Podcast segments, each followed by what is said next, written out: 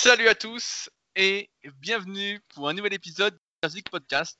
Je suis Rudy et je suis en compagnie de Fabrice. Nous sommes les fondateurs du site superphysique.org destiné aux pratiquants de musculation sans dopage et nous sommes très heureux de vous retrouver aujourd'hui. Salut Fabrice. Salut Rudy.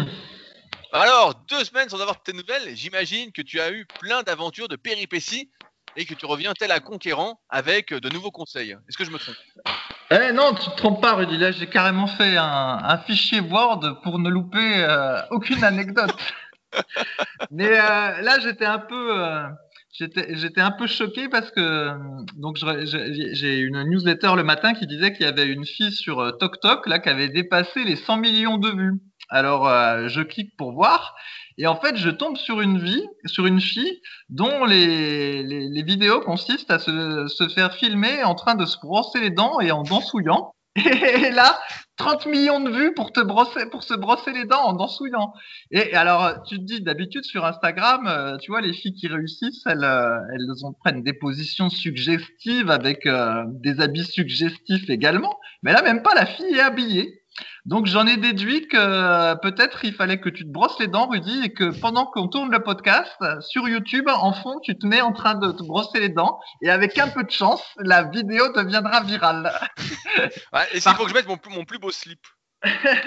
Par contre, je te conseille de, boucler sur le brossage de dents parce que si tu te brosses les dents pendant une heure, euh, tu vas te faire une tendinite à l'épaule ou au sus épineux. Donc attention à toi. Si, tu étais sur les réseaux sociaux, tu saurais qu'il y a des fonctions. Il y a une fonction, je crois, sur Instagram qui s'appelle Boomerang que tu peux mettre en boucle en fait. Ah d'accord. Eh ben, en tout cas, vu ce que j'ai vu là chez TokTok, euh, je suis pas prêt d'y retourner. C'est moi qui te le dis. Déjà Twitch m'avait assez traumatisé, mais là, euh, vraiment, j'ai eu du mal. Ah ouais, bah, bah non, mais c'est sûr, sûr que c'est un drôle de monde, hein, euh, et c'est pourquoi euh, nous, on essaye, en tout cas avec Superphysique, pour ceux d'ailleurs qui nous découvrent aujourd'hui, on essaye depuis maintenant plus de 10 ans euh, de démocratiser les bonnes connaissances à travers des articles, des vidéos, des podcasts, parce qu'on était parti du constat que, en plus, pour les pratiquants naturels, c'est-à-dire sans dopage de musculation, il n'existait absolument rien, et il existe aujourd'hui toujours rien à part Superphysique. Euh, parce que la musculation, c'est un milieu, si vous ne le savez pas, qui est euh, fortement corrompu par l'hypocrisie et donc le dopage. Euh, et c'est pourquoi on a développé plein de projets autour de ça. Mais c'est sûr qu'aujourd'hui, la tendance est au divertissement et que nous, on a du mal parce que c'est pas du tout comme ça qu'on a grandi. Et on cherche à élever le niveau plutôt qu'à le descendre et à rassurer certains qui cherchent à être célèbres en ne faisant absolument rien. Et là, en se brossant les dents et en dansouillant. Donc, On a hâte de voir tes petits pas dedans, Fabrice. Ton petit moonwalk là. voir si bien vu Michael Jackson, quoi. Tiens, en parlant de bon divertissement, Rudy, je me suis re-regardé euh, les trois premiers Rambo. Alors pas les suivants parce qu'ils sont trop récents, ça m'intéresse pas. Mais les trois premiers. Et donc le Rambo 1 qui date, euh, je crois, de 1982. Voilà, j'ai pas noté dans mon fichier Excel. Alors c'est de mémoire. J'espère que je dis pas de bêtises. Euh, je laissais tout à fait regarder et au final ça avait, ça a vachement bien vieilli parce qu'il n'y a pas tellement, il y a pas d'effets spéciaux informatiques et tout le bordel euh, qui pourrissent un peu tout aujourd'hui ou des, tu sais, des scènes qui sont accélérées, ralenties. Tu sais plus ce qui est vrai, tu sais plus voilà, tu as des vieux effets spéciaux comme dans le temps avec des explosions qui ressemblent à des explosions, etc. Et bref, ce qui m'a surpris, en fait, c'est son niveau physique. Parce que bah, finalement, euh, je pense qu'il avait le niveau gold de la team, voire peut-être le niveau silver de la team super physique. En fait, il n'est pas spécialement massif, il est assez sec. Mais euh, on a, on a l'impression qu'il est, qu'il est pas dopé, ou alors s'il est dopé, ben, il en a pas pris beaucoup parce que franchement, il fait naturel, euh, qui s'entraîne sérieusement en muscu. Ouais, ouais, il était dans Rambo, je me souviens, il était vachement bien. Euh, franchement, il était sec et tout, et puis bon, après, il leur fait le, le coup du couteau là dans la forêt. le coup du couteau. Le coup du couteau là, il démonte tout le monde quoi. Non, mais ça se laisse regarder. Même Karine l'a, même Karine l'a regardé. En plus, il y a une espèce de morale. Euh, comment dire Le film, c'est pas seulement un film d'action. Il y a, il y a toute une espèce de réflexion sur la manière dont on a traité les soldats américains après qu'ils soient revenus du Vietnam, où ils ont été mis un peu de côté, tout ça, alors qu'ils s'étaient battus pour le pays, patati patata.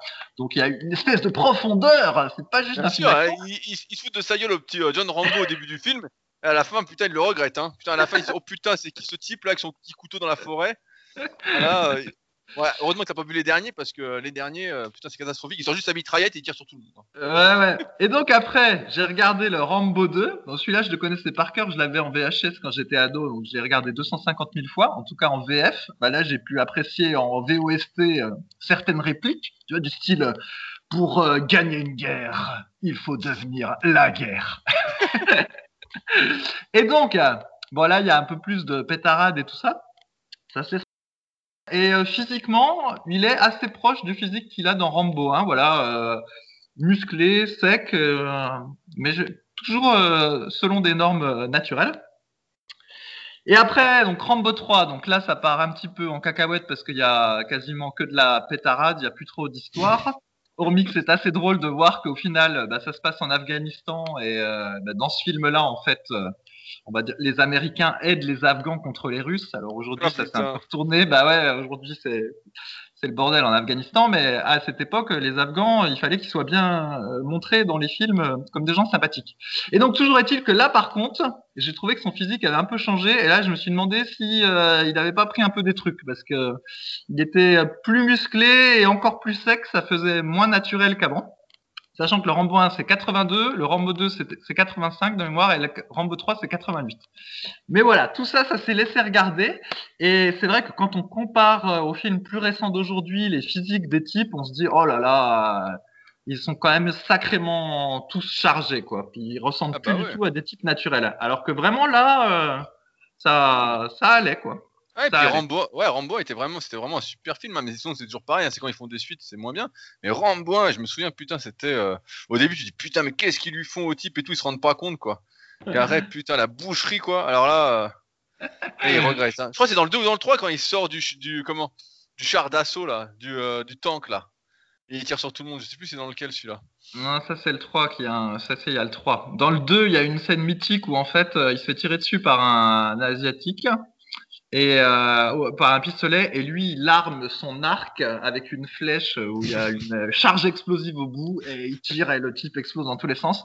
Et euh, voilà. Et c'est dans le 3 qu'il y a la fameuse réplique culte que peut-être vous ne saurez pas où tu as le colonel Trotman qui est interrogé sur où sont les missiles? Et Trotman il répond tout près tout près où ça Rudy je sais pas Et puis après, il répond euh, In your eyes, dans ton cul. Et en fait, cette réplique-là, que tout le monde connaît, on dit euh, Où sont quelque chose Puis tu réponds Dans ton cul. Et eh ben, je me demande si la réplique originelle, elle vient pas de Rambo 3. ah, tu vas loin. Je, je suis pas sûr que beaucoup l'aient vu. Hein. je me demande. Enfin bref, il y a des tas de répliques cultes, ça se reste regardé, et puis pour une fois, voilà, les types sont pas euh, complètement dopés et avec tous des effets informatiques où tu sais plus ce qui est réel, ce qui est faux, et c'est pénible au possible. Ah, là, là, on sait que c'est une vraie forêt. Hein. Là, on sait que putain, euh, dans la, dans, il est dans la forêt et puis il court comme un lapin, quoi. Hein.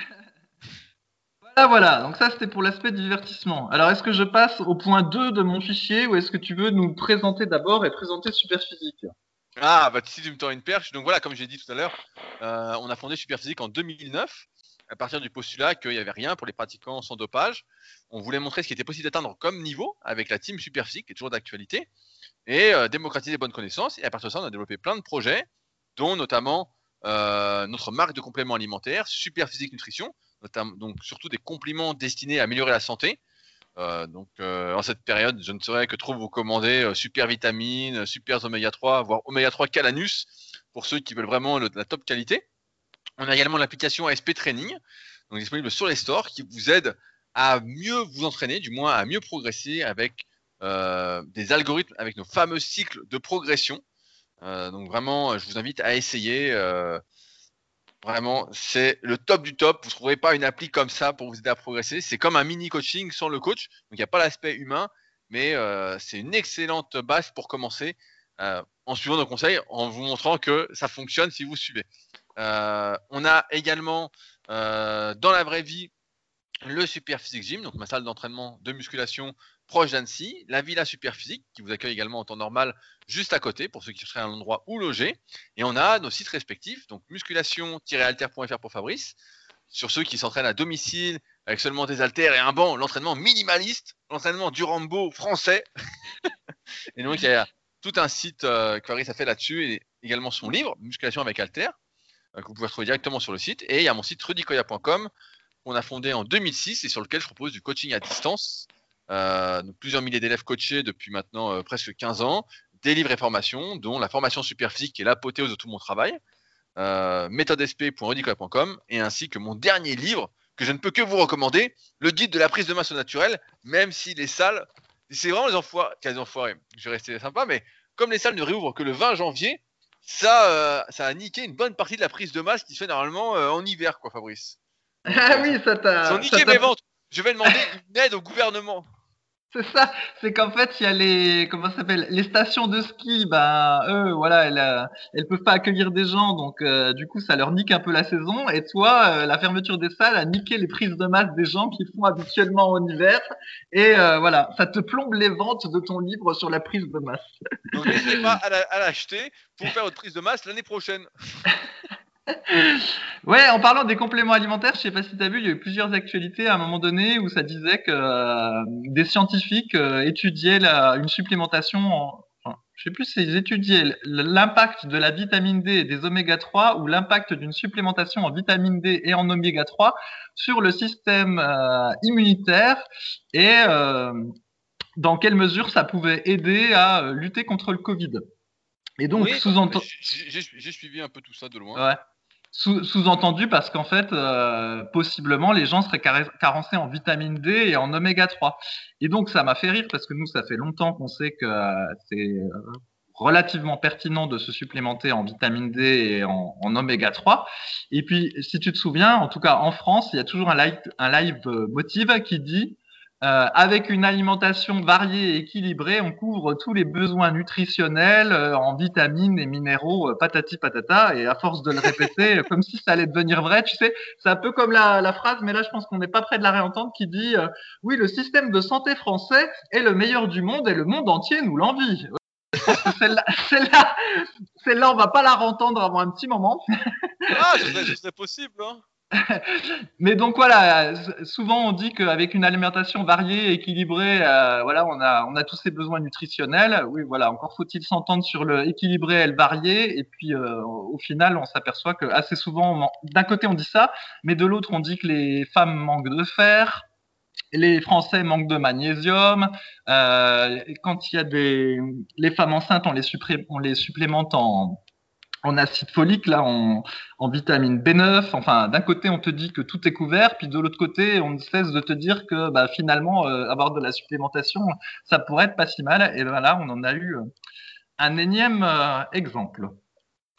mais, c'est sûr, et c'est pour ça que souvent, nous, on essaie avec Supersite de faire des compléments destinés à améliorer la santé plutôt que des compléments hyper marketing du style Super Booster 4000 de mes couilles, quoi parce que c'est la santé qui compte le plus, notamment dans cette optique de musculation sans dopage, parce qu'on ne peut pas vraiment progresser si on n'est pas en bonne santé sur le moyen et long terme, parce qu'il faut du temps pour bien progresser.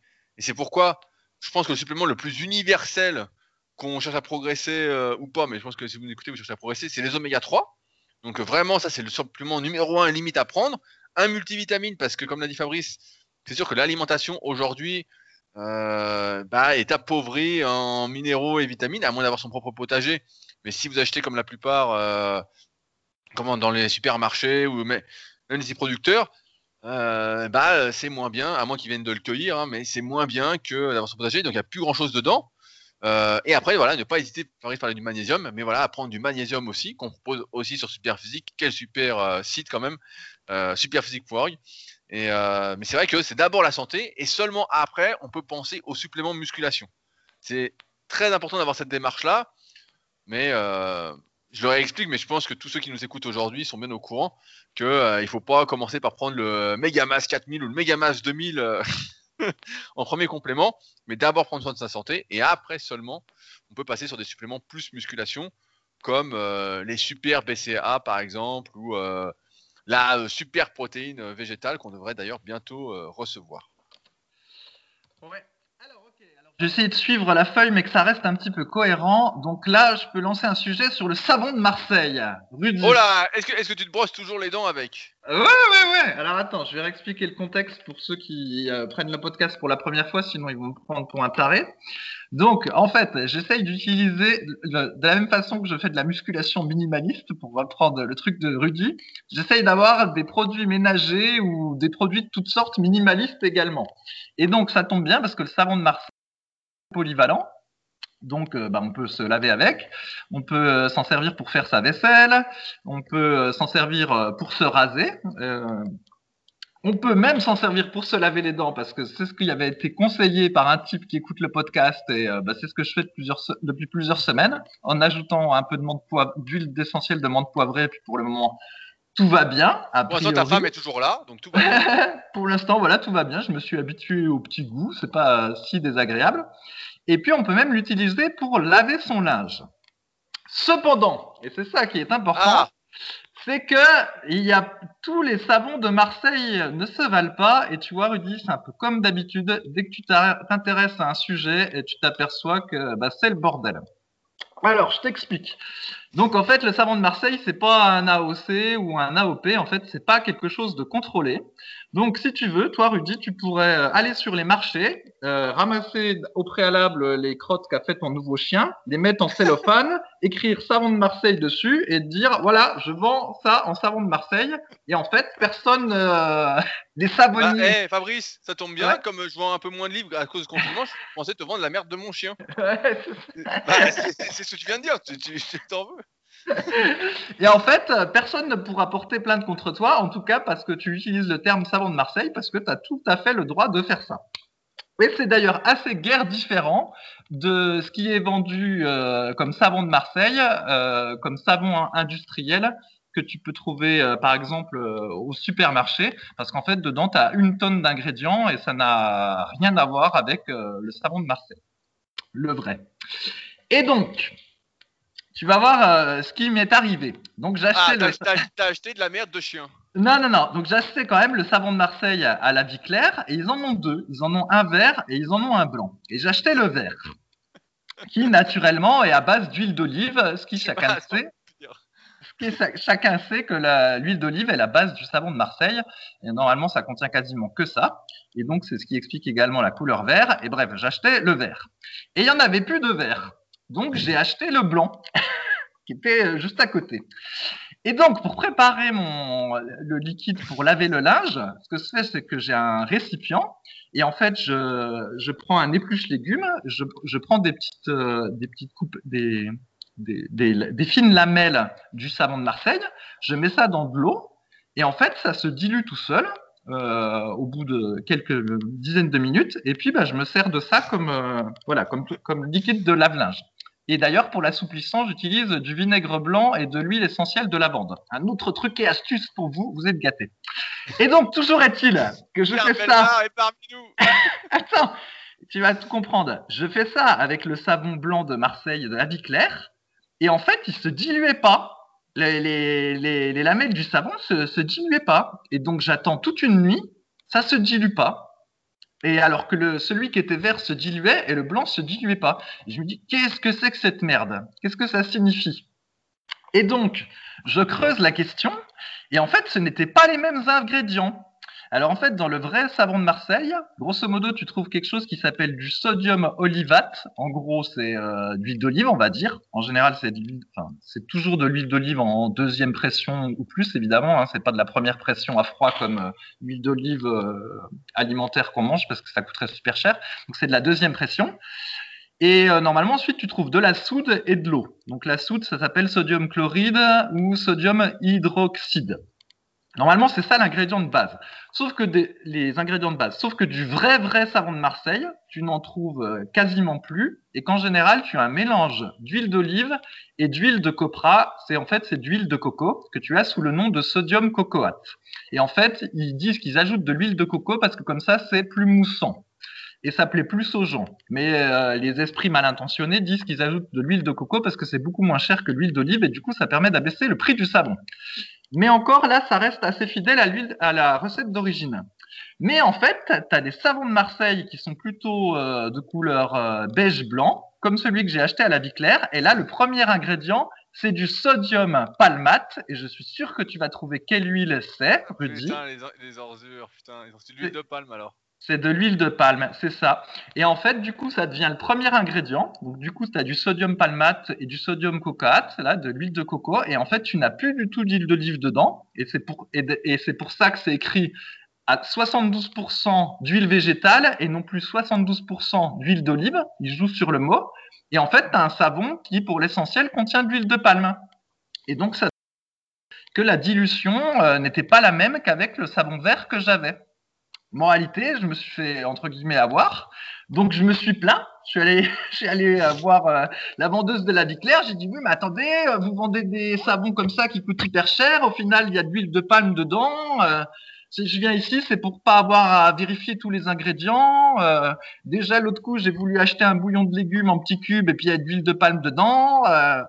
bouillon de légumes, mais qu'est-ce que c'est que ça? Ouais, mais ça, là, c'est encore une autre anecdote, mais je l'ai pas noté dans le fichier Excel. C'est parce que je me suis lancé dans la fabrication de seitan maison et du coup, j'ai acheté des petits bouillons de légumes. Mais bref, c'est pas dans mon fichier, ce sera pour la prochaine fois. Et donc voilà, j'étais un petit peu déçu. Et moralité, bah, il faut prendre du savon de Marseille vert et où vraiment le premier ingrédient, c'est sodium olivate.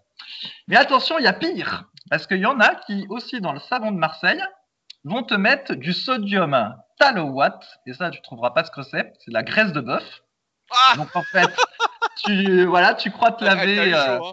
Ouais, ouais, voilà, t'es content. Donc si Là, le vegan était mort. Hein. Le vegan était mort. Ou alors, sinon, il y a, mais ça, je suis sûr que tu vas trouver, du sodium lardate. Est-ce que tu vas trouver ce que c'est? Lardate. Lardate, lardate. Non, c'est la graisse de porc. Voilà, c'est la graisse de porc. Et en fait, ça c'est vraiment pour les mauvais savons de Marseille, mais la plupart des savons euh, normaux, et eh ben souvent tu peux regarder, tu as souvent du sodium talaouate dedans. Tout ça pour dire que voilà, sur un sujet tout simple comme le savon de Marseille, eh ben déjà il faut passer du temps à se renseigner si tu veux pas te faire avoir. Et c'est aussi pour ça qu'il y a des gens qui euh, ont voulu euh, se mettre à laver leur habit avec du savon de Marseille parce qu'ils avaient lu que c'était bien, sauf qu'ils n'ont pas utilisé le bon savon et du coup, bah, ils se sont retrouvés à avoir bouché les tuyaux parce qu'en fait, le savon qu'ils ont mis, eh ben, il s'est pas dilué dans l'eau parce qu'il n'était pas le bon savon qu'il fallait. Alors là, imagine, tu aurais fait ta machine avec la graisse de bœuf, tous tes vêtements étaient contaminés, quoi. C'est de la graisse de bœuf bio quand même, non? Non, non, non, mais là, ce que j'ai dit, euh, sodium talowatt, c'est pas dans ceux de la vie claire, c'est dans d'autres euh, ah. savons. voilà, dans celui de la vie claire, c'était de l'huile de palme, mais il y avait quand même pas euh, de la graisse de bœuf ou de la graisse de porc. Mais bon, l'huile de palme, on n'en veut pas quand même. Donc voilà, voilà l'histoire. Et si jamais il vous arrive de boucher vos tuyaux avec du faux savon de Marseille, eh ben, il suffit de faire une machine à 90 degrés et normalement, ça résout le problème. Mais normalement, il n'y a pas à faire ça si c'est du, vrai savon de Marseille. Et donc, toujours est-il que là, comme je me lave les dents au savon de Marseille, ça veut dire que je me lave les dents avec de l'huile de palme. Ah, non, mais je vous jure. ah, mais, la graisse de bœuf, ça aurait été magique. Hein. Franchement, là, là, tu nous aurais régalé, là. Ah ouais, là, j'aurais été dégoûté. Tu veux, et, non, mais franchement, quand tu veux faire bien, faut tout vérifier, tout vérifier. Hein. C'est un truc de fou, quoi. Non, mais c'est sûr que, une fois, j'ai envie de dire, une fois que tu as trouvé les bons. Euh, à un moment, il y avait un truc comme ça sur, les compléments alimentaires.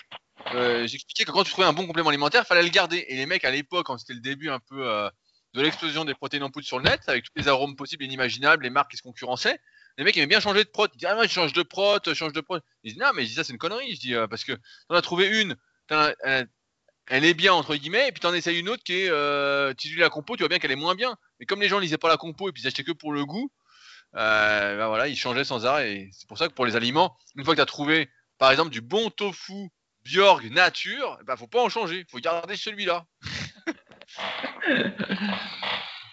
Alors, justement, tiens, j'en ai une autre sur la barre Z. Donc tu sais que je m'étais offert une barre Z que j'avais commandée sur Amazon. Bah, on, a, on, attend tous aujourd'hui ton bilan du curl triché pour les biceps. Alors, as-tu pris des biceps? Euh, Ouais, ouais. Et eh ben, figure-toi que le dieu des petits commerçants euh, s'est vengé. Alors, je t'explique. Donc, j'ai commandé la barre Z. Donc, ce qui se passe, c'est que d'habitude, dans mon entraînement de biceps, je faisais euh, beaucoup de curl pupitre et du curl marteau. Et puis, derrière moi, je m'étais mis à tester un petit peu de curl euh, avec rotation à la façon euh, Kevin Levron. Ça, m'amusait, mais bon, je sentais que c'était pas. Fabrice Lévron était là. Voilà, je sentais que c'était pas trop pour moi et euh, je me suis dit plutôt que de vouloir ressembler à Kevin Lévron, je vais plutôt euh, ressembler à Arnold Schwarzenegger et donc je m'étais offert une barre Z, même si c'était euh, ça ça m'éloignait un petit peu de l'entraînement minimaliste. Donc bref, la barre Z arrive chez moi, tout ça. Je vais pour la tester donc c'était au milieu de, ma séance d'entraînement. Voilà, je la prends, je fais ma série d'échauffements devant le miroir, tu vois. Euh, ah. technique de la visualisation. Je voyais la fameuse photo d'Arnold Schwarzenegger où il est en train de faire les, biceps euh, à la barre Z ou à la barre droite euh, et avec le arm blaster, tu vois. Excellente visualisation, bonne connexion muscle-cerveau, tout ça, tout ça. Et après, je passe à la deuxième série. Donc, je pose la barre qui était vide et là, je m'apprête à la charger avec mes disques Decathlon. Et j'insiste bien, ce sont des disques Decathlon, pas Domios, c'est-à-dire qui datent d'il y a plus de 20 ans, quand la marque Domios n'existait pas encore. Et là, qu'est-ce que je vois? Qui rentre pas dans la barre? Parce qu'en fait, en fait, c'est des disques 28 mm, comme ça a toujours été euh, au temps où le monde n'était pas devenu fou. Hein. Et ben, Decathlon Domios et Gosport, c'était les seules marques du marché pour acheter des disques, et le diamètre était toujours 28 mm. Et comme le matériel de musculation venait toujours soit de Gosport ou de Decathlon, et eh ben toutes les barres, euh, qu'elles soient longues ou petites, faisaient 28 mm pour aller avec ces disques. Et là, 30 mm. Et moralité, impossible de charger la barre. Ah, j'étais dégoûté. Alors du coup, je me suis dit bon, je vais essayer avec un élastique. Voilà. Voilà, mais avec un élastique, ça n'allait pas parce que l'élastique le plus faible, ça, ça n'avait pas de résistance et puis l'élastique tout gros, euh, ça, ça, n'allait pas en fait. Mais en réalité, j'ai reposé la barre, maudit la terre entière et euh, je suis passé à faire une série de cœur le pupitre. Mais voilà, j'étais dégoûté. Et ce qui est drôle, c'est que le pire, c'est que quelques jours auparavant, il y avait Pierre, donc le le développeur de l'appli Superphysique qui avait répondu à une question sur le forum où quelqu'un euh, demandait où il pouvait aller acheter des, je sais plus, euh, des haltères de 28 mm euh, et non pas de 30 ou quelque chose comme ça. Et voilà, et Pierre lui avait expliqué, et moi en lisant le message, j'avais dit, bah, dis donc, quelle histoire Normalement, il n'y a aucun problème pour avoir du 28 mm. Euh, S'il ne commandait pas à l'étranger, il ne serait pas emmerdé avec ces histoires de 28 mm et 30 mm. Et ben, paf je me suis pris les pieds dedans. Et du coup, bah, je me retrouve avec une barre Z euh, inutile. Voilà. Bah, c'est normal, t'as voulu, as voulu la commander sur Amazon. Ah ouais, mais là, j'ai été Tu devais punir, tu devais ah, punir. Pour rien commander sur Amazon. Ah ouais, mais en plus, franchement, je sais pas pourquoi les gens euh, aiment bien acheter des trucs parce que moi, j'aime pas acheter des trucs, j'achète pas souvent. Et les rares fois où j'achète des trucs, franchement, ça, ça va pas en fait. Donc l'autre coup, j'avais acheté euh, des power push-up pour tester euh, ce que ça valait pour faire des pompes, c'était nul. J'avais acheté des fat grip, c'était nul. J'ai acheté les trucs de comment ça s'appelle, les bandes de compression. Bon, c'était rigolo au début, puis finalement c'est passé dans la case, euh, c'était nul. J'avais acheté des trucs, c'était pas des gants de muscu, c'est des, je sais pas comment dire, des des espèces de mini gants. Enfin, tu, mets que trois doigts dedans et puis tu as, quelque chose qui se met sur la paume de ta main. Je, sais pas comment ça s'appelle. C'est censé remplacer les, gants de muscu. Oui, au final. Je, vois les trucs un peu en mousse là, qui amortissent. Ouais, ouais, ouais c'est pas nécessairement en mousse, mais l'idée c'est que t'as que la paume de la main sur lequel tu as quelque chose. Mais bon, au final, c'était nul aussi parce que ça t'enlève le contact avec la barre. Donc euh, encore un truc qui était nul. J'avais acheté le, le, le casque, non, le masque. Euh, le masque altitude là, c'est censé le, ah masque le masque est censé simuler l'altitude. Bon bah voilà, c'était rigolo au début, mais euh, au final c'était nul.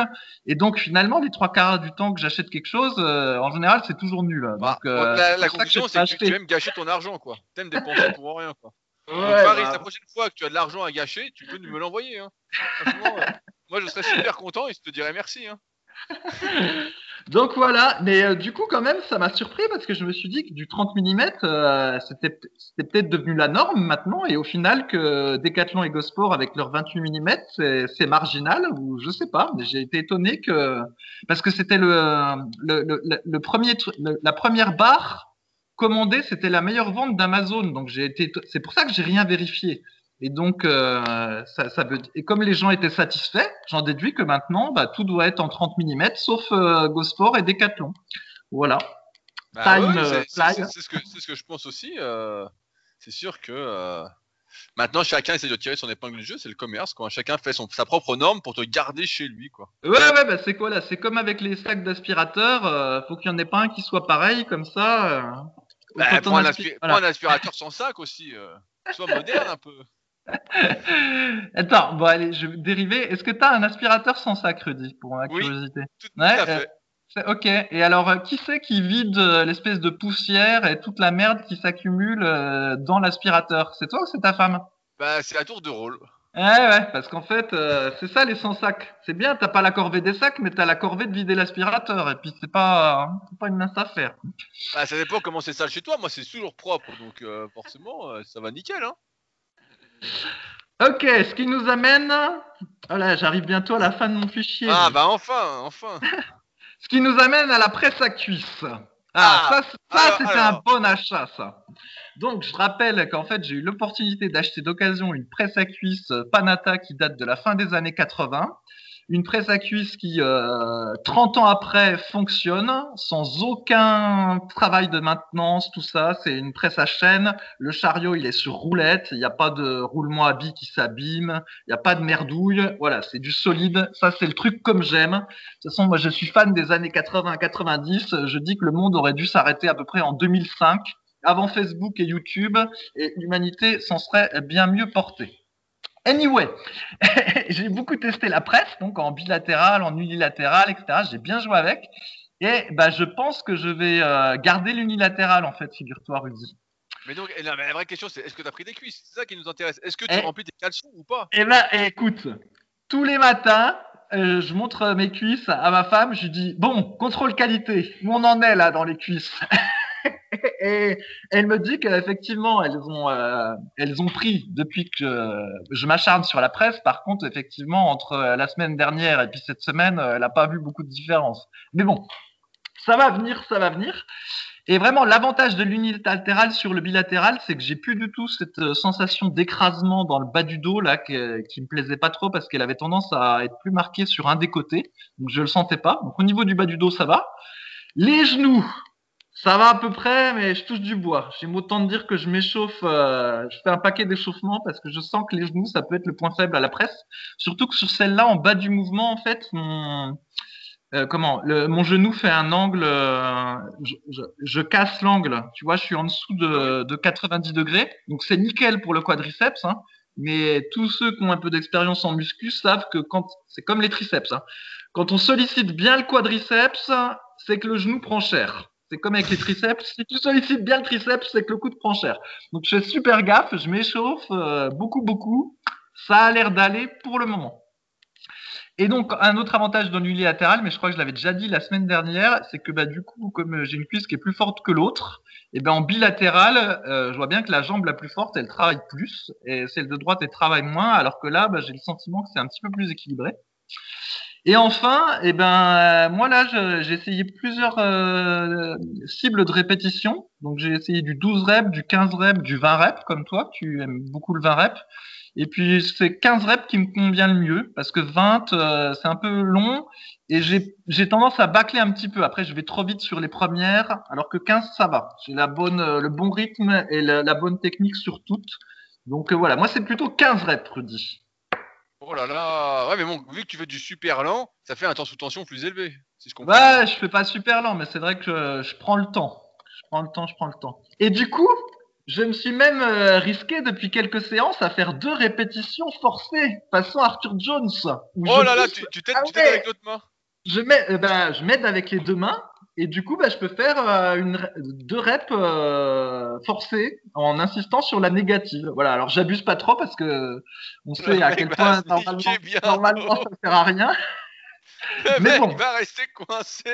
Non, non, non, c'est bon, c'est bon ça. Mais voilà, ça permet aussi de faire ça l'unilatéral. Donc, ça, ça ajoute un petit côté rigolo. Euh, et, voilà, donc si vous faites de la presse à cuisse, vous pouvez tester euh, l'unilatéral. Attention par contre, parce qu'il est possible que ça nique les roulements à billes de la presse à cuisse de la salle, parce ah que du coup, le plateau va être un petit peu de traviole. Donc, euh, à vos risques et périls par rapport à rester en bon terme avec le gérant de la salle. Bon, cela dit, là, les gérants de la salle, c'est fermé, donc la question se pose pas. c'est toi le gérant de la salle, le gérant du salon quand même. Du salon. D'ailleurs, ma femme m'a dit que finalement, on finissait par s'y habituer à cette presse dans le salon, donc. ouais, Moi, j'ai mon ergomètre de kayak dans le salon. La fois, j'ai un pote, il me dit, mais j'envoie des vidéos, il me dit, mais euh, c'est dans le salon? Je dis, ouais, il me dit, mais ta copine, elle dit rien? Je dis, non, non, euh, il a toujours dans le salon le truc. Donc quand j'en fais, euh, il y a la moitié du salon qui est condamné. C'est ça les vrais. Quand tu commences à avoir du matos dans le salon, euh, t'as déjà franchi une étape. Et puis les vrais de vrais, ils ont du matos dans la chambre. ah oui, ça, me fait penser à certains, ça. ouais, ouais, ouais, on donnera pas de nom. Alors, et du coup, comme vraiment je veux pas me niquer cette fois-ci, donc euh, à mes étirements, j'avais j'ai rajouté des automassages là. Bon, ça va, ça, c'est pas mal. je toi, toi qui voulais jamais en faire, quoi. Ouais, ça me saoulait. Je, préférais faire les étirements et du coup, bah, je fais les deux. Allez, ça rajoute encore 5 euh, minutes. Mais bon, je fais, j'aime bien. Et puis, je me suis même fait, même mis à faire de la décooptation euh, de la hanche pour euh, voilà aider à détendre le dos en, fin de séance. Et donc, pour ceux qui savent pas ce que c'est, donc ça, c'est Christophe Cario qui montre ça euh, dans son livre. Hein. Je crois que c'est le premier à avoir montré ça en France, à ma connaissance. Peut-être qu'il y avait ouais, ouais, c'est lui qui a montré ça au tout début, ouais. Voilà, donc moi j'aime bien rendre à César ce qui appartient à César, donc c'est lui qui, a montré comment faire ça. Et donc le principe est simple, en gros on se, on se, on se couche au sol comme si on voulait faire un crunch, avec les jambes, euh, les pieds posés au sol mais les genoux euh, fléchis. On fixe un élastique assez solide à un point fixe, et on, fait passer l'élastique euh, autour des jambes. Et puis bah, après, on va faire divers petits mouvements du bassin euh, tout en rentrant le ventre. Alors il faut bien que le dos, il faut pas que le dos soit cambré, sinon on perd tout le bénéfice de l'exercice. Donc il faut rentrer le ventre. Et puis voilà, après on fait des trucs. Alors on peut mettre l'élastique que sur une jambe, et puis on fait des toutes petites oscillations. Euh, voilà, on peut faire à deux jambes et ramener les genoux vers soi. On peut euh, faire des petites oscillations des, genoux en rentrant une jambe vers l'intérieur, en la mettant, en ouvrant les cuisses, en fermant les cuisses. Enfin voilà, l'idée c'est de faire des tas de petits mouvements, de relâcher le bas du dos. Et en gros, ça va faire comme si on était euh, chez l'ostéopathe sur sa table euh, d'ostéopathie. Il y a, pour ceux qui ont testé, il nous met sur le ventre et puis, euh, petit à petit, il nous appuie sur le bas du dos euh, avec sa machine. Et en gros, ça nous décompresse le bas du dos. Bah, je pense que ça fait à peu près la même chose, mais avec un élastique. Et si c'est bien fait, eh ben, on, ressent une espèce d'irradiation dans le bas du dos, comme si, euh, je sais pas, le, les, les influx nerveux passaient mieux ou quelque chose comme ça, et voire même une chaleur au niveau du ventre. Alors attention, c'est chaud. c'est chaud, Rudy. Est-ce que tu ressens ça aussi Oui, oui, bah moi, c'était une des, de mes premières vidéos que j'ai fait euh, dans la formation super physique, justement, où je conseillais bah, de se décoapter la hanche pour, en gros, remettre un peu d'espace au niveau du bas du dos entre les vertèbres. Et je pense, en fait, que c'est juste que euh, tu es mieux hydraté. Je pense que ça remet un peu d'eau, parce qu'en fin de journée, forcément, tu es un peu compressé, tu es un peu tassé. Euh, donc ça circule moins bien. Et là, c'est comme si tu remettais un peu de la circulation sanguine, tu remettais un peu d'eau dans tes, entre tes vertèbres, dans tes disques. Et donc, euh, tu sens effectivement une sorte euh, de chaleur. Un truc à faire euh, régulièrement. notamment, bah, si en plus si vous faites du squat, du soulevé de terre ou même de la presse à cuisse, même voire du rowing, des trucs qui tassent. Si vous faites ça à la fin de séance, n'avez pas besoin de durer longtemps. Hein. il faut faire 2-3 minutes. Donc dans la formation, je montre plusieurs positions différentes que j'ai testées, plus ou moins intenses. On a même une table, bah, je ne sais pas si tu connais, une table d'inversion au Super Physique Gym que j'avais acheté. Donc il y en a beaucoup qui en font en fin de séance, justement pour en quelque sorte décoapter euh, sa colonne, quoi, remettre de l'espace. Et euh, la plupart, en fait, sont super contents parce qu'ils repartent de la séance euh, quoi. Et je pense que c'est un truc qu'on devrait faire. Souvent, on conseillait de se suspendre à la barre fixe en fin de séance, mais le problème, c'est que bah, ça t'étire en même temps les grands dorsaux, le grand rond, les triceps, les muscles de la coiffe des rotateurs. ça peut tirer un peu sur les coudes. Voilà, c'est pas vraiment un mouvement de détente complet. Alors que là, bah, pour le bas du dos, si on veut détendre le bas du dos, soit les décoaptations avec élastique, soit la table d'inversion, bah, ça fait le job et on peut repartir de la salle plus léger avec cette sensation. Euh, alors il y en a qui le sentent pas, étant donné qu'il y en a plein qui ont fait le test sur la formation superphysique, il y en a qui sentent absolument rien et d'autres comme nous qui sont déjà euh, bien tassés par nos excès euh, auparavant. Et eh ben on sent un effet tout de suite juste après quoi. Après on sent que si on le fait trop longtemps, il y a une sorte d'instabilité qui se met en place, donc c'est pas terrible. Mais euh, je sais pas combien de temps tu tiens, mais moi quand je tiens 2-3 minutes, je sens que c'est bien et que voilà, euh, je suis reparti euh, tout neuf quoi. Oui, oui, oui, on, sent qu'il faut pas en abuser, parce cela dit, c'est comme quand tu vas chez l'ostéopathe puis que tu sors, il te dit pendant 48 heures, faut éviter de trop forcer dessus parce que tout est un petit peu détendu. Et ben là, c'est un peu pareil, on se sent tout léger et on se dit bon, on est bien, mais on sent que c'est pas le bon moment pour euh, aller faire du squat. Hein. et d'ailleurs, effectivement, moi, là, je le, je, bah, je, le fais après chaque séance euh, d'entraînement de muscu, donc ça doit faire euh, du coup environ trois fois par semaine à peu près. Et mais je le ferai pas plus parce que j'ai pas non plus envie d'être trop trop lâche, on va dire. Et par contre, ça m'intéresse alors, est-ce que il y a une différence entre la table d'inversion et euh, la décooptation avec l'élastique Est-ce que les deux, euh, si tu fais les deux à la suite, est-ce qu'il se passe quelque chose ou euh, est-ce que ouais, ouais, c'est, à l'autre C'est différent, c'est différent parce que quand tu fais ta décoaptation avec élastique, tu as tes hanches qui deviennent plus libres. Tu dois sentir que tes hanches sont beaucoup plus libres parce qu'on met l'élastique autour des hanches ou en dessous des hanches, comme on veut. Et soit on le fait, tu peux le faire à quatre pattes aussi, c'est pas mal. donc, dans le sens, la tête de l'autre côté. Et donc tu sens que tu as les hanches beaucoup plus libres et quand tu fais la table d'inversion, tu n'as que le bas du dos en fait. Donc ça te euh, décoince pas les hanches, on va dire, mais euh, ça te décoince que le bas du dos et en même temps ça te décoince aussi le haut du dos parce que ça fait vraiment tout le dos, tu vois. Donc euh, ouais, c'est différent. Tu sens que c'est complémentaire. Mmh, mmh. Tu vois, tu tires pas, tu tires pas dans le même sens, si tu vois. Ouais, ouais, ouais, je vois. Et sinon, donc si vous pouvez que vous suspendre euh, à une barre euh, à la salle, alors plutôt que de suspendre à, une barre, moi j'avais une, autre technique. En gros, c'est euh, soit utiliser un cadre guide, soit utiliser un espalier. Et l'idée, en fait, c'est d'avoir donc de se suspendre, mais en gardant les pieds au sol. Et en, voilà, voilà, en gardant le dos bien droit, pas cambré, il faut rentrer le ventre, garder les pieds au sol, contracter les épaules pour pas que tout le poids repose sur les épaules. Et puis bah là, on laisse le poids des, jambes, euh, en fait, participer à l'étirement du, bas du dos. Mais effectivement, quand tu te suspends à la barre fixe complètement, euh, ça étire rien du tout au niveau du bas du dos. Ou alors, faut vraiment euh, comment dire, se, forcer un peu en, en, fléchissant les jambes, bien relâcher le bas du dos, faire des petites oscillations, etc. C'est assez technique. Et puis si pour le coup tu te laisses complètement cambrer, eh ben tu passes euh, à côté de l'exercice, voire tu peux faire mal au dos en fait. Hein. Si tu gagnes pas tes, tu rentres pas ton ventre et que tu te laisses cambrer, tu peux, tu peux même te faire mal en fait hein, au bas du dos.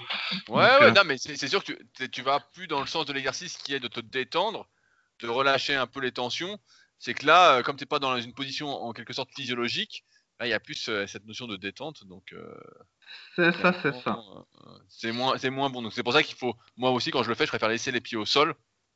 Et euh, dans ce cas-là, vraiment, là, ça peut détendre parce que euh, tu n'as pas cette accentuation de cambrure qui pourrait se produire avec les pieds qui ne sont plus au sol. Voilà. Bon, alors la dernière anecdote du podcast, c'est une énigme. ce, podcast va s'appeler La vie de Fabrice. Hein, je préfère vous le dire tout de suite. Et un peu de muscu entre parenthèses. Ouais, mais c'est bon, j'ai compris comment ça marche et je me brosse les dents, hop, en vidéo, 30 millions de vues et après j'ai euh, Colgate qui m'appelle pour faire du placement produit. Je me brosse à nouveau les dents au prochain podcast avec du Colgate et hop, à moi les couilles en or. Mais du, Colgate, là, genre, je pourrais leur demander si ça existe à la graisse de bœuf. Vraiment que ce soit la graisse de bœuf, c'est très important pour le côté vegan. Euh, ouais, ouais, bah, cela dit, je sais pas ce qu'il y a dedans, mais pour, euh, quand tu regardes la compo des trucs, euh, il y a tous des noms farfelus, mais finalement, quand tu creuses, euh, souvent c'est d'origine animale. Hein. Et donc euh, voilà. Oh et comme tout, et comme en plus voilà, je serais vraiment le, le YouTuber ou le TikToker parfait vu que j'utiliserais le savon de Marseille pour me brosser les dents, mais je me filmerais en train de me brosser les dents avec du Colgate en bon hypocrite pour toucher mes bichetons. mes bichetons. Oh l'expression que ça fait longtemps que j'ai pas entendu ça. comme ça, comme ça, je me ferai un pognon de dingue. les. Alors l'énigme. L'énigme du jour, Rudy. Alors attention, déjà, attention, c'est le père Foura qui est de retour. Déjà, je contextualise. Il y a une clé à euh, gagner. Il y a une clé à gagner. Euh, ma femme et moi, on a deux sweatshirts qui sont les mêmes, même couleur, tout pareil. Il y a juste la taille, il y a juste la taille qui change, ok? Et comme comme maintenant euh, il fait froid, et eh ben on n'avait pas mis les sweats depuis longtemps, mais on se remet à les mettre. Et la dernière fois, j'avais mis mon sweat, enfin j'avais mis un sweat et elle trouvait pas le sien. Elle me voit avec un sweat sur moi, puis elle me dit, ben, tu m'as pris mon sweat. Je lui dis, bah non, tu, tu vois bien que c'est le mien euh, de sweat. Elle dit, bah je sais pas là, t'as l'air tout moulant avec, euh, t'es bien sûr que c'est, c'est pas le, c'est pas le mien Ah, t'as fait un petit compliment. et alors, euh, on vérifie tout ça, et, et, c'était bien le mien en fait, c'était bien celui qui était à ma taille, tout ça. Et voilà, elle avait dit, elle il y avait eu la confusion. Une confusion assez étonnante parce que j'aime autant dire que quand je mets son sweat, euh, c'est hyper moulant, quoi. Et alors, euh, quelques jours après, rebelote exactement la même chose. Même, euh, elle, à nouveau, elle, elle pense que j'ai pris son sweat. Donc là, je m'interroge. Je me dis, mais comment ça se fait que ça fait deux fois qu'elle pense que j'ai pris son sweat C'est que je dois paraître plus moulant que d'habitude. Donc là, tout de suite. le développé militaire. On fait du développé militaire. Même pas.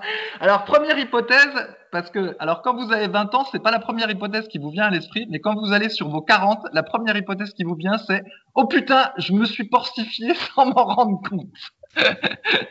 Donc, immédiatement, vous allez chercher le maître de couture et vous mesurez votre tour de taille, enfin, immédiatement, le lendemain matin, parce que ça se fait le matin, et hop, je tombe sur les 82 cm habituels, Mauvaise hypothèse, ça va, tout va bien, a priori, pas de porcification à l'œuvre.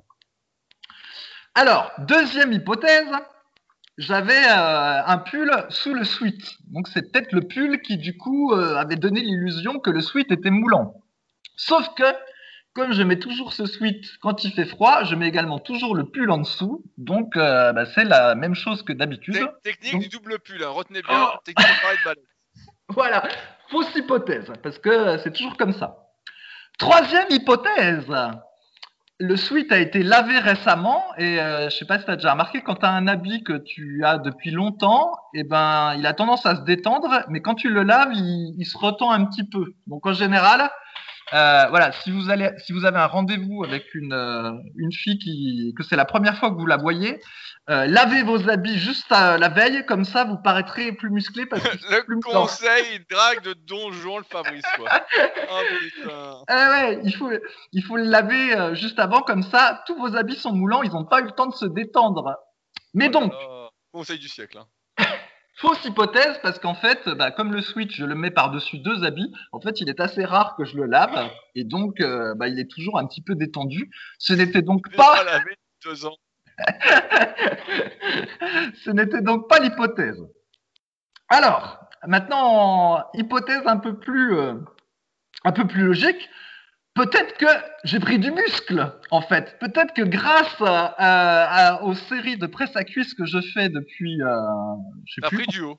pris du haut. Depuis deux mois, il y a eu un anabolisme voilà, qui s'est reporté sur le haut. On se souvient qu'Arthur Jones disait que si on n'entraînait pas ses cuisses, à un moment donné, on serait bloqué du haut du corps. Le haut du corps refuserait de se muscler, ça ferait une trop grosse différence. Et à l'inverse, quand on entraînait ses cuisses, eh ben, c'était tellement anabolisant que euh, rien qu'en faisant du squat, tu prenais des bras et des haut du corps. Bon, l'expérience nous avait montré qu'Arthur Jones euh, avait faux sur toute la ligne, mais peut-être que ça pouvait être l'explication, tu vois, comme j'avais jamais fait de presse à cuisse, peut-être que voilà, ça marche dans le cas de la presse à cuisse si tu as une panata qui date des années 80. Donc je vais me peser le lendemain, toujours pareil, euh, à, à en sortant du lit, et paf 82 kilos, bon bah comme d'habitude, voilà, 82 cm de tour de taille, 82 kilos, tout était exactement pareil. Donc, mais attention, autre possibilité. Ah, le, mec fait un one man show quoi. Peut-être qu'il y a eu une reconfiguration musculaire, Rudy. C'est-à-dire qu'en fait, j'ai perdu un peu de largeur, mais j'ai gagné en épaisseur et du coup, je parais plus moulé par le sweatshirt. Parce que si tu as lu le livre Guide de la vie étroite de Michael Gundil, il te dit que il est plus facile de redéplacer le muscle sur son corps que d'en prendre du nouveau. Alors que penses-tu de cette hypothèse, ah, Rudy? pas trop non. Ouais, ouais, moi j'y crois pas. Voilà, c'est pour ça que je le dis en blague. Euh, effectivement, j'y crois pas ce truc-là de reconfiguration musculaire, mais au contraire, nous, ce qu'on, toute notre expérience montre que la prise de muscle est hyper localisée en fait et que Arthur Jones a tout faux et que euh, on prend vraiment qu'à des endroits extrêmement précis. Et puis en plus, plus tu développes un muscle, plus celui-ci va se développer en fait. C'est un engrenage en fait un peu au détriment des autres. Hein. Il y, a une sorte de limite qui arrive à un moment, mais C'est juste que derrière, tu n'arrives pas à redistribuer parce qu'en fait, euh, d'un point de vue moteur, tout va au même endroit. Tu as trop renforcé en quelque sorte tes circuits euh, nerveux. Tu as trop myélinisé, comme on va dire. Et euh, tu n'arrives plus justement à, tout décabler. Quoi. Euh, donc, cette redistribution est un peu difficile à envisager théoriquement. Voilà, c'est ça. Et, ben, et, en plus, on est avec ce que tu dis sur le schéma moteur, on a exactement l'exemple à la presse à cuisse. Donc, j'ai la cuisse gauche qui est plus forte que l'autre. Et quand je fais de la presse à cuisse en bilatéral, on devrait se dire, selon la logique d'Arthur Jones, qu'en fait la cuisse droite va travailler plus parce qu'elle est plus faible. Mais en fait, c'est pas du tout ça qui se passe. C'est qu'on a l'impression que c'est la gauche qui fait tout et au final, euh, la droite travaille euh, moins. Et à la fin, ben, c'est encore la, gauche qui grossit encore plus. Et souvent, pour les mouvements bilatéraux, ben, on a remarqué ça, que c'est le côté le plus gros qui continue à grossir euh, encore plus. Et non pas le plus faible qui rattrape, alors qu'en théorie, il aurait dû rattraper parce qu'il devait plus travailler pour compenser sa, faiblesse. Mais en fait, c'est pas du tout ça qui se passe en pratique. Donc, mauvaise hypothèse. Ce qui nous amène à la dernière hypothèse, qui est que ma femme avait oublié à quoi je ressemblais ensuite et qu'à cause d'elle, on vient de perdre 10 minutes de podcast. Voilà. Et donc, c'est quoi le vrai truc? Ben, Je sais pas. Comment veux-tu que je sache? Euh, J'ai pas fait d'analyse. Oh, euh, ah, tout ça pour ça? Comment veux-tu que je sache L'hypothèse la plus probable, c'est qu'elle avait dû oublier à quoi je ressemblais et puis qu'elle a bah, que c'était l'hypothèse, moi. Je vais te faire la, conclusion. Euh, ta femme a voulu te faire un compliment et t'as pas compris qu'elle te faisait un compliment. Ah, je sais pas. Bah alors, euh, parce que la dernière fois, elle avait dit que t'avais perdu des bras et des épaules. Euh, il y a deux semaines, là, je crois. Hein, nous avait dit ah, ça. Ouais. elle, a, elle, a, voulu se faire pardonner et c'est tout, en fait.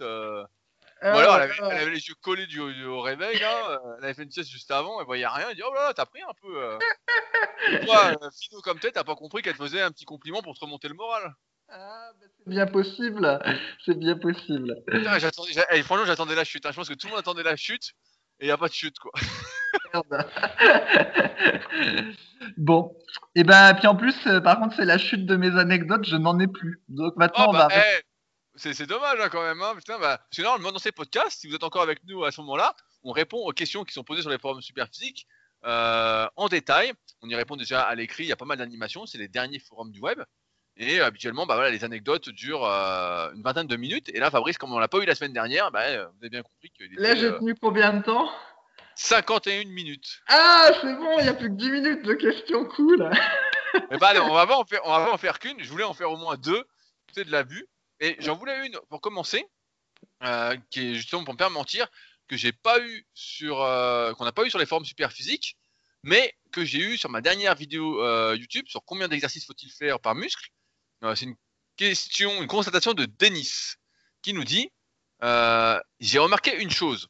Je fais des fentes arrière depuis un petit moment dans ma séance jambes. Je ne congestionne pas du tout des fessiers, voire très peu.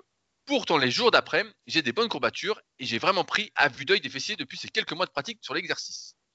Quelque temps avant ça, je pratiquais le hip thrust pour développer ce muscle, mais là c'était le contraire. Je congestionnais bien des fessiers pendant l'exercice, mais sans réellement aboutir à une prise de muscle à cet endroit-là. Y a-t-il forcément quelque chose à conclure? Donc, je vais prendre la parole vu que Fabrice a parlé pendant 50 minutes, et je te laisserai répondre après. Euh, en effet, ce qu'on a remarqué, c'est que les exercices qui étirent, comme les fentes arrière qui vont étirer les fessiers, euh, sont plus productifs pour prendre du muscle que les exercices qui ne sont faits qu'en raccourcissement, euh, comme le hip thrust là pour les fessiers.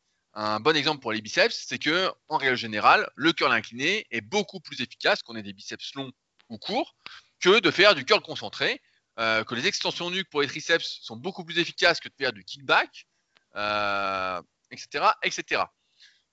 Eh, tu dis etc, etc, parce que t'as pas d'autres exemples. Si, si, si, bah, j'en ai d'autres. Tu peux parler par exemple du rowing à un bras avec halter, où il y a un bon étirement du grand dorsal. Et à l'inverse, tu as des exercices où tu es en appui des machines à rowing, où il y a zéro étirement, et où en fait, tu es vraiment qu'en contraction, qu'en raccourcissement. Et je sais pas si tu connais ces machines-là, où tu as le buste, euh, tu es à 90, et en fait, bon, c'est un peu de la daube.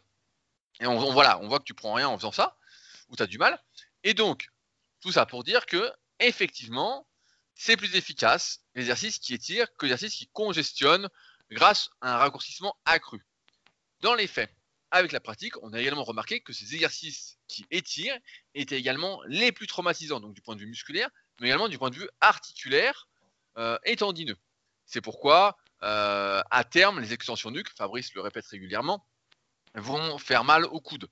Que le curl incliné va peut-être provoquer des inflammations au tendon du long biceps, des tendinites au long supinateur, donc en bas du biceps, au bas du biceps, et que progressivement, à mesure que les années d'entraînement passent et que les années également passent, qu'on vieillit, eh ben, on doit réduire son amplitude de travail, on doit tenir plus compte de sa morphoanatomie, alors qu'à ses débuts, on n'a pas trop besoin d'en tenir compte, et c'est pourquoi on ne recommande pas de faire son analyse morpho-anatomique quand on débute, mais après 2 à 3 ans d'entraînement, notamment avec le tome 1 et le tome 2 de la méthode superphysique, vous aurez des vidéos et des photos pour apprendre à vous analyser. Mais au début, ça sert à rien parce qu'en fait, le plus efficace, c'est de faire des exercices qui étirent. Mais au fur et à mesure, ben, on sent que ces exercices font plus de mal que de bien, et dans ce cas-là, c'est pourquoi ça devient compliqué. Il faut trouver des exercices entre deux qui ne vont ni trop étirer ni trop raccourcir et qui se rapprochent de ce qu'on appelle la relation tension-longueur, qui une règle physiologique qui explique que nos muscles se sentent en quelque sorte forts et à l'aise pour, s'exprimer quand ils ne sont ni trop étirés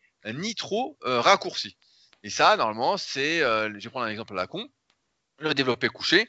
En théorie, le développé couché, si on n'est pas aux extrêmes des morphoanatomies, donc on n'a pas des très longs bras et une cage très plate ou des bras très courts et une énorme cage, normalement, le développé couché, ça doit ni trop étirer les pectoraux, ni trop les raccourcir. Normalement, les coudes descendent pas aussi bas que sur des écartés couchés. Et euh, en haut, nos mains vont pas se resserrer comme sur euh, un pec deck ou des écartés à la poulie vis-à-vis. Et donc, on est toujours dans cette sorte de relation optimale, ce qui en fait des exercices plus efficaces pour nos muscles, des exercices polyarticulaires. Euh, mais c'est vrai que c'est toute une problématique.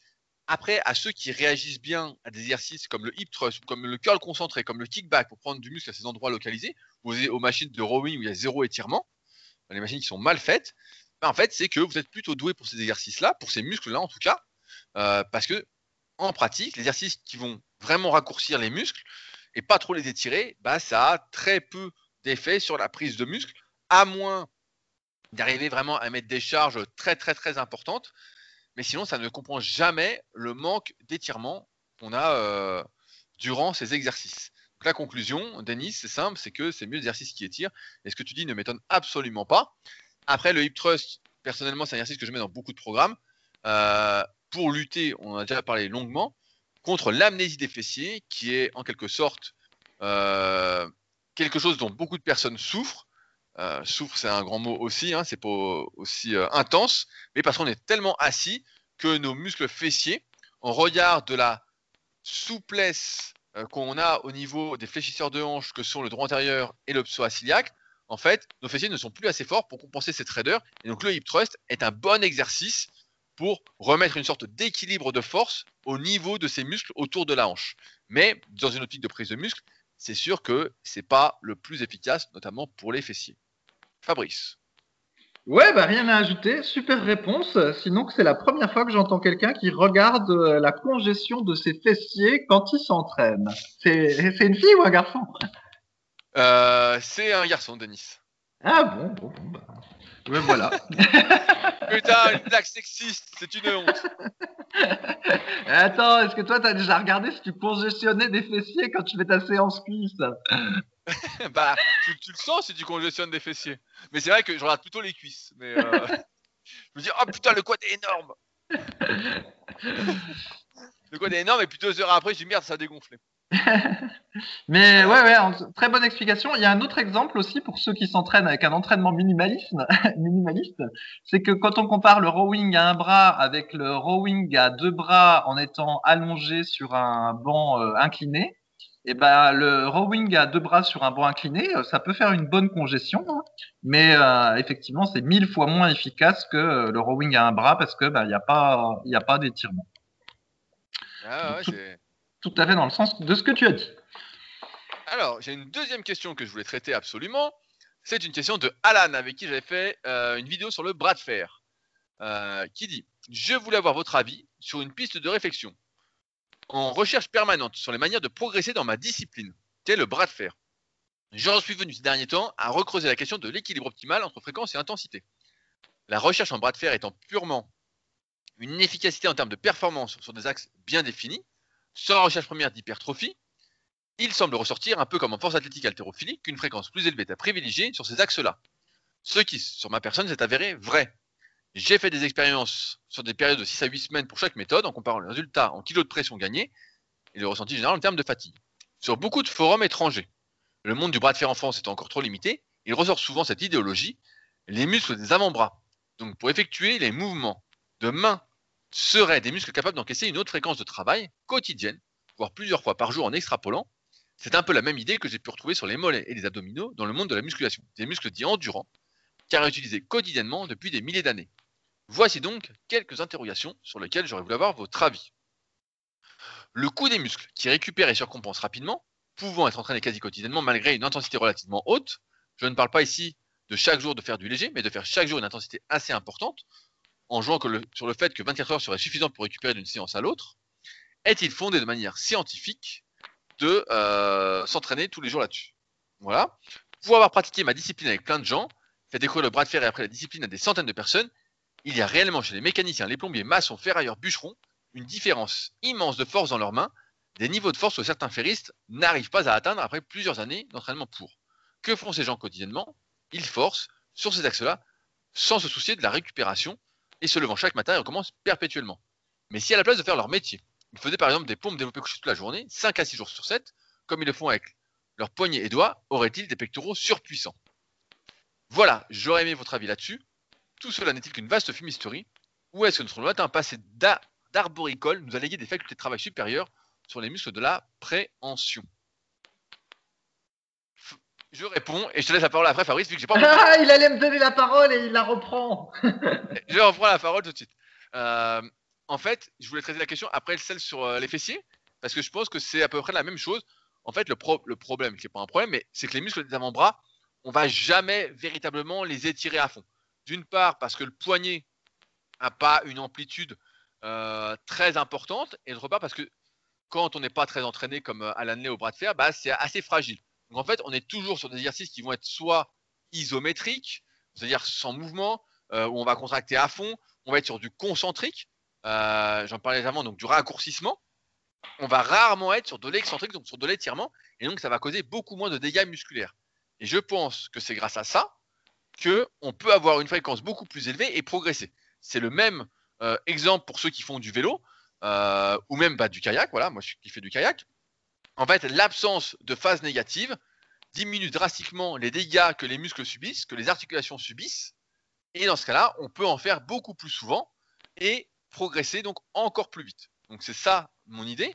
Après, je suis beaucoup moins, euh, je suis pas du tout d'accord sur l'exemple, euh, sur ce qu'on dit dans le monde de la muscu sur les mollets et les abdominaux, parce que ça provient du fait que on les fait pas vraiment intensément. Quelqu'un qui fait une séance de mollets intensément, comme j'ai pu faire par le passé, il a des courbatures de chien parce que justement les mollets, c'est un muscle.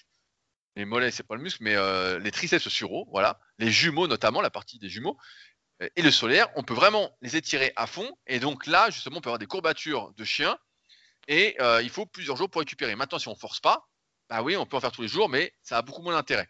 Les abdos, c'est pareil. Si on fait des abdominaux, voilà, on fait que des séries longues tous les jours de crunch ou de gainage en série de 1 minute sans trop forcer. Oui, ça, on peut en faire tous les jours.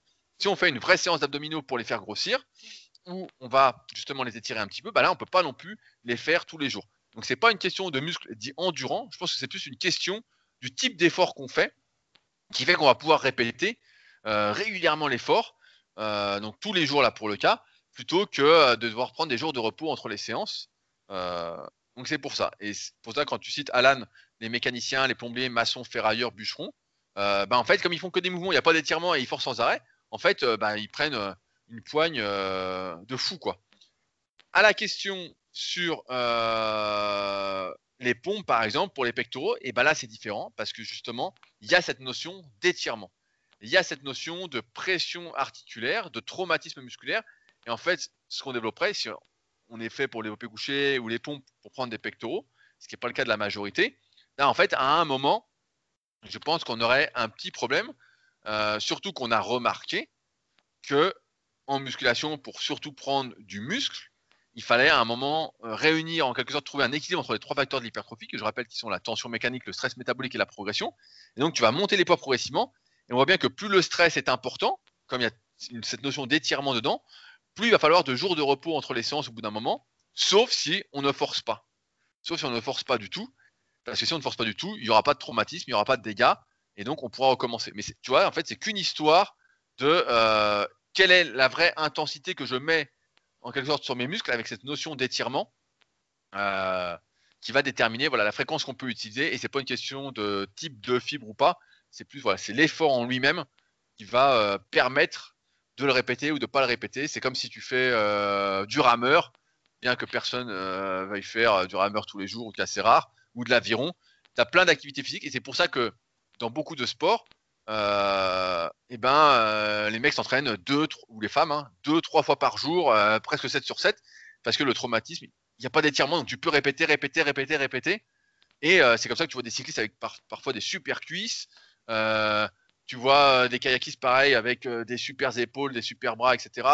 Des avironneurs avec des cuisses de fou. Parce que pareil, la phase négative, il n'y a rien, quoi. Il n'y a pas de résistance, il n'y a qu'une phase positive en fait. Donc, donc voilà, c'est plus dû au type d'effort. Et euh, voilà ce que j'avais à dire. Fabrice. Oui, oui. Alors après, on pourrait se dire, bah, pourquoi on ne s'entraîne pas comme euh, ces gens-là pour être musclés? Et eh ben simplement parce que du coup, il faut faire des heures et des heures et des heures d'entraînement. Et en fait, faire de la musculation euh, classique, eh ben, c'est beaucoup plus productif en termes de temps passé et de gains.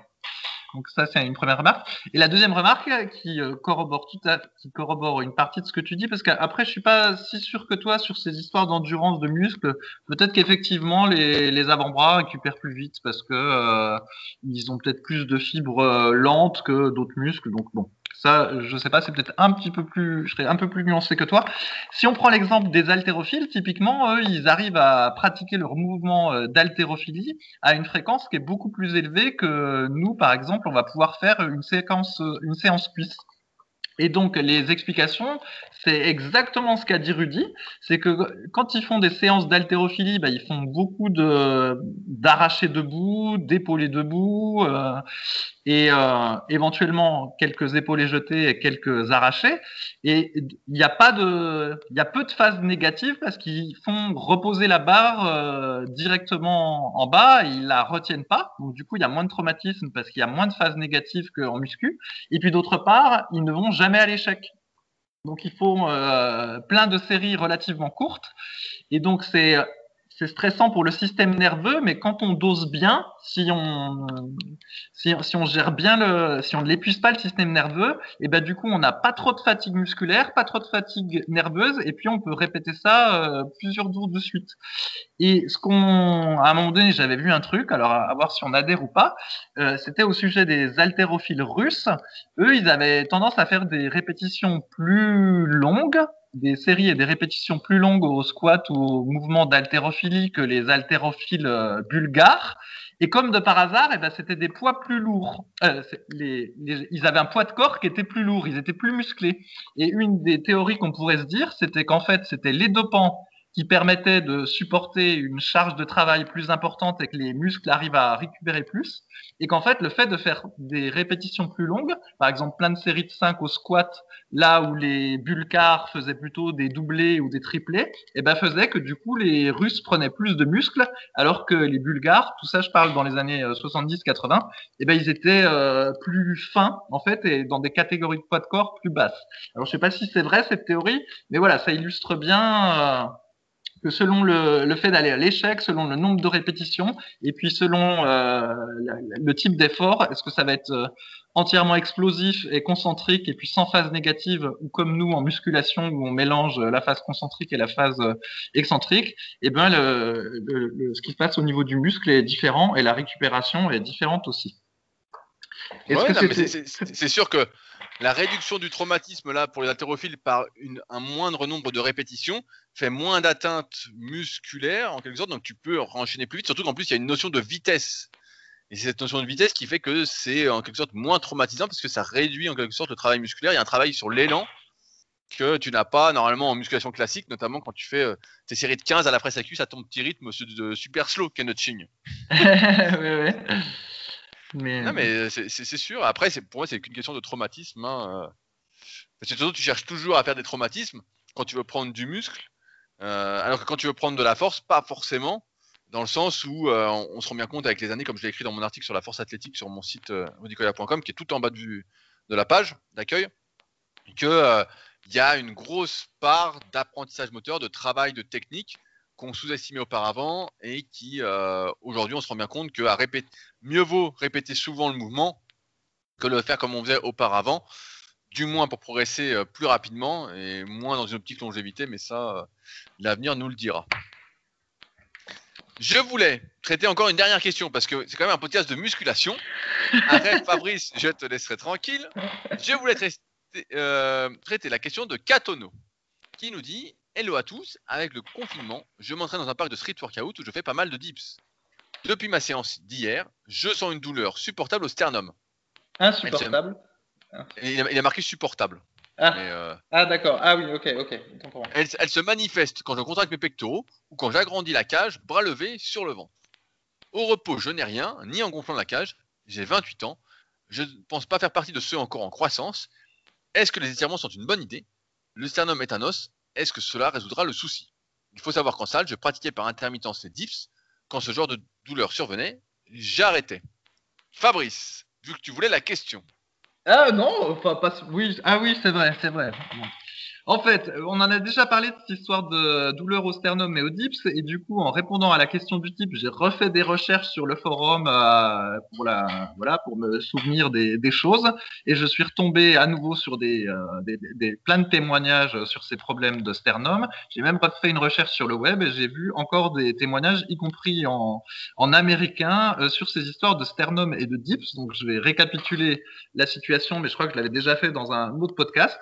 En gros, c'est très simple. Régulièrement, quand on abuse entre guillemets des dips, eh ben, on a des témoignages de, de personnes qui se retrouvent avec euh, une douleur au niveau du sternum, qui a du mal à passer, voire même qui, euh, il vous s'avère qu'il y a une déchirure du cartilage ou même une, euh, faillure du, sternum quand ils vont faire des radios.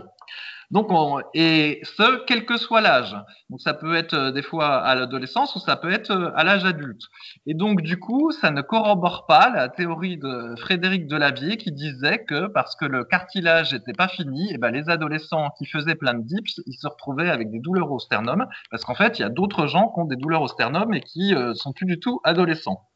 Donc, moi, ma théorie, c'est qu'en fait, euh, les dips, c'est pas un si bon exercice que ça, et que le faire euh, en deuxième ou troisième exercice euh, d'une séance pectoraux ou triceps, voilà, pour congestionner puis avoir un angle de travail un petit peu différent why not?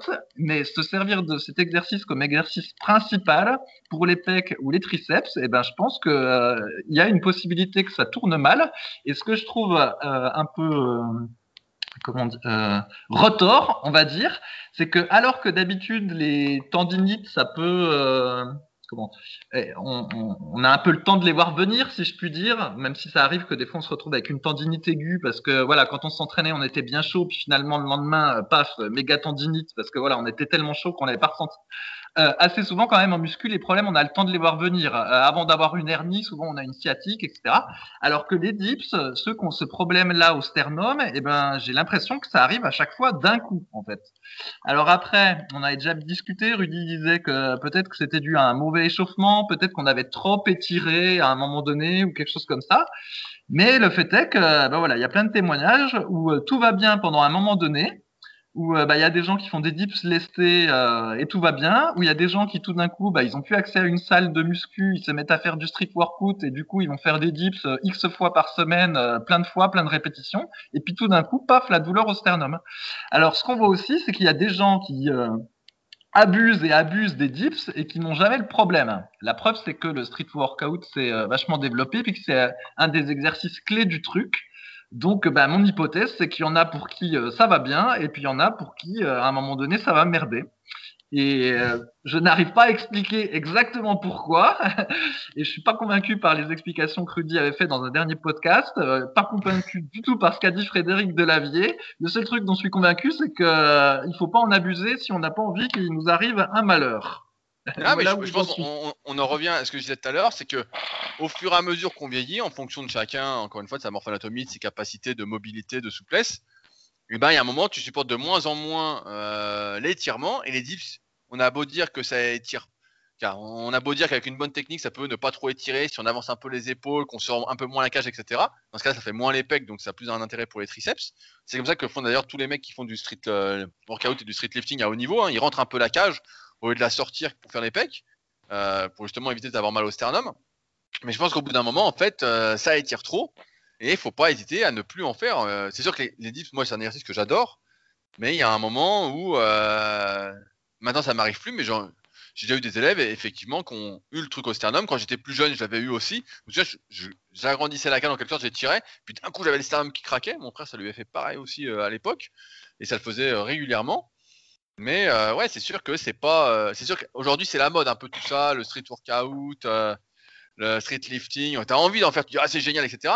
Mais il faut pas oublier, c'est comme développer couché, squat ou n'importe quel exercice si tu sens que ça te fait pas du bien, bah faut arrêter l'exercice tout simplement et faire oui, autre chose. Mais, mais c'est ça le problème, Rudy, avec avec les dips, c'est c'est que quand on fait l'exercice, au contraire, on a l'impression que ça nous fait du bien. Justement, c'est un exercice où il est relativement facile de sentir ses pectoraux parce que ça revient à faire du développé décliné très décliné.